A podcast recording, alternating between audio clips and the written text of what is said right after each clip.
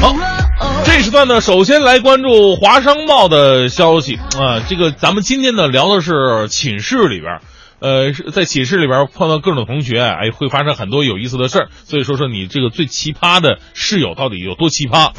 不过呢，对于在学校的生活来说呀，这个不仅学学生之间感觉是比彼此挺奇葩的，有的时候觉得这个学校的规矩啊更奇葩。比方说，近日西安的一所中学颁布了一个新规定，就要求新学期开学的时候呢，男生是统一的要剪为寸头，女生呢必须全部的剪成齐耳的学生头，否则不让你进校门。那这个校规出台之后啊，引发了学生和家长的争议。我们说规范笑容笑貌，这真的没毛病哈，但是请不要这么简单粗暴。说实话，我们上学那会儿也是这样，啊，学校也是规定的，男生啊必须得那个呃寸头，而且我们那时候对寸头是有真的要求的。什么叫寸头？啊，不是说你看起来短就真的短，老师会到你脑袋上抓一把，如果他的手指头能夹住你的头发，对不起，你的头发不合格，就到这种地地步了。女生呢？管的呀，没有我像我们这么的严，但是呢，也不能，起码是不能到肩的位置，你可以稍长一点但是不能到肩的位置。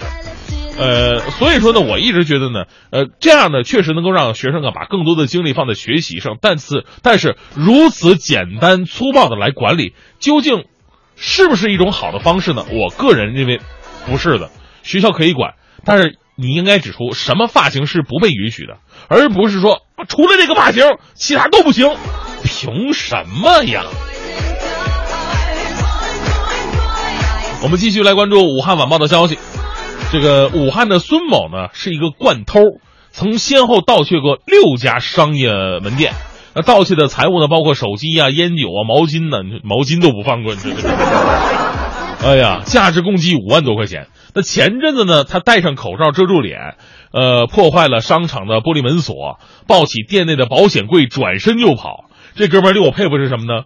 劲儿太大了。你知道这个保险柜有多重吗？一共二百多斤，二百多斤他抱着转身就跑，好不容易扛回家，打开保险柜，发现里边只有一些纸质的资料，对他来说一分钱都不值。警方通过监控啊，很快锁定了孙某，目前他已经被依法刑拘了。其实我就在想。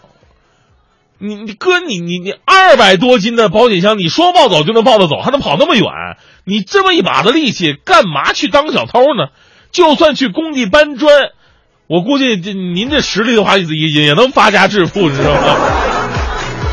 所以呢，人间正道是沧桑啊！很多朋友可能没有发现自己生生命当中或者本身真正拥有的一些才华，所以呢，走上歧途真的是挺令人惋惜的。再次说那句话哈，多行不义必自毙。人呢，还是走正路吧。呃，如果想及时发现自己身体身上的才华呢，真的，呃，应该从小啊就应该去发掘一下。比方说，七月十六号，浙江师范大学行知学院的二十七名学生，五位导师，乘坐火车来到北京，开始了他们的暑期实践活动。这个实践活动真的是挺牛的哈。哪牛呢？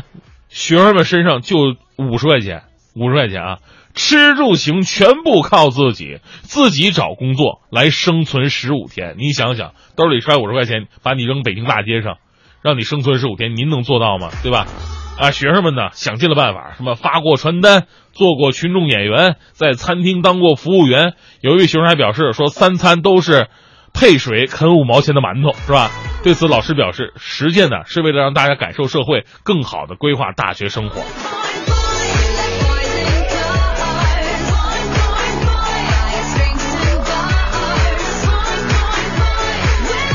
其实无论怎么样，我们都知道这个北漂啊，一般都是比较苦的，但是也没苦到这个水配馒头的这地地步，是吧？为了吃苦而去吃苦。不是这样的，而是让你在学习更多在社会上的生存技能，也不能说这样的实践是没有意义的，至少呢让学生体会到了社会的艰难。但是说到底，这样的实践又实在没有太多的意义，就是因为就业与吃苦没有必然的联系，在工作当中确实能够体验现实的残酷与成功的喜悦，但这种纯粹为了吃苦而去吃苦的活动呢，我觉得还是再考虑一下吧。最后，我们来关注一下《辽沈晚报》。我们说，喝完酒的人呢，真的是别招惹他，因为再好脾气的人，喝完酒，你不知道他能耍出什么样的酒疯。沈阳的法院日前就审理了这样起案件，说当地的一个小伙醉酒之后啊，在出租车上吐了一地。那的哥肯定是有要求啊，说你这不行，那我还得洗车呢，那洗车费用你得支付啊，十几块钱啊。小伙就拒绝了，双方发生口角。随后，小伙啊不但跳上车顶砸了出租车，还将。还将这个的哥殴打到骨折，最终呢，小伙被判处有期徒刑七个月，赔偿人家二点六万元。